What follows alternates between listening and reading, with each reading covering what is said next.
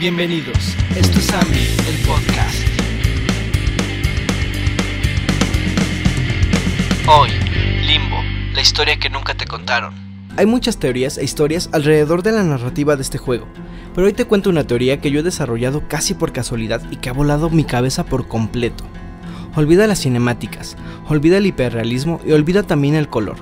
Con un arte inmersivo, una calidad gráfica impecable y una de las mejores jugabilidades, nos narran una historia bastante sombría. En silencio, en la oscuridad, Limbo te transporta con básicamente nada de información a un lugar que parece ser un pantano o un bosque con árboles secos que evocan a una naturaleza muerta. Pero ¿qué nos quiere relatar Playdead con esto?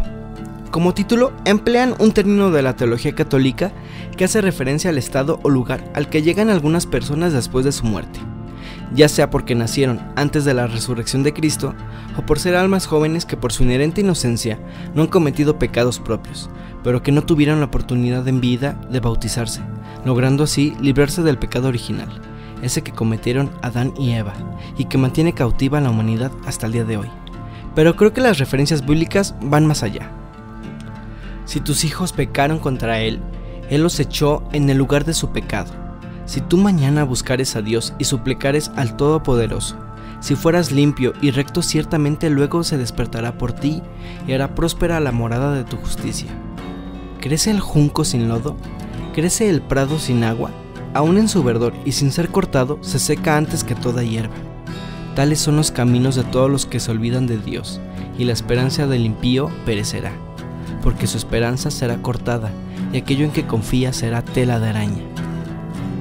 Así que al permanecer lejos de los caminos de Dios sin ser bautizado, nuestro protagonista tiene que lidiar con la soledad y la depresión de levantarse en un prado marchito, sin esperanza alguna, y luchar con sus miedos representados por arañas gigantes, que son aquello en lo que no puedes confiar. Su seguridad es una telaraña, frágil y ajena. Sin embargo, tiene un objetivo en mente, aunque no es consciente de su propia muerte, atraviesa una serie de obstáculos interpuestos al parecer por otros niños en el limbo, para finalmente encontrar a su perdida hermana. Y vi como un mar de vidrio mezclado con fuego, y los que habían alcanzado la victoria sobre la bestia, y sobre su imagen, y sobre su marca, y sobre el número de su nombre, en pie sobre el mar de vidrio, teniendo las arpas de Dios. En el último desafío del juego, debemos guiar a nuestro personaje para modificar la gravedad y así lograr caer hacia una pared de vidrio, material del que constantemente hablan también en Apocalipsis, como si intentaran hablarnos del final, no solo de la vida del niño o su hermana.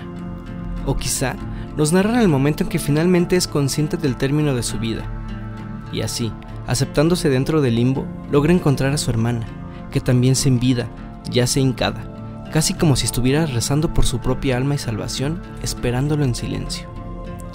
Pero, ¿cómo llegaron estos niños a una muerte prematura? Y al ser una historia basada en creencias cristianas, ¿cómo es que sus padres decidieron no darles oportuno bautizo? A lo largo del juego existen zonas que asemejan un entorno industrial, en una fábrica abandonada o un laboratorio que fue ultrajado por alguna fuerza suprahumana que en una especie de guerra destrozó todo su camino también encontramos algunos parásitos que se apoderan de nuestro control. Por lo que, aunque tardaron 6 años, el estudio nos revela Inside, lo que parece ser la precuela de esta historia. Guiándonos con su luz, sabemos que probablemente estos hermanos fueron el resultado de experimentos de mutación y control mental, que terminaron en una muerte alejada del cristianismo, ya sea porque fueron arrebatados de sus padres al nacer, o porque fueron sujetos importantes de estos experimentos. Han pasado ya casi 10 años del lanzamiento del juego, y hay muchas personas especulando de la verdadera historia, pero la similitud que encontré con Job capítulo 8 en el Antiguo Testamento me hizo pensar que todo lo que vemos en el camino del limbo es una forma de explicarnos de manera sutil el porqué de todo. Eso es todo por hoy. No dejes de escuchar, no dejes de crear, y nos veremos pronto. No olvides seguirnos para más contenido igual a este.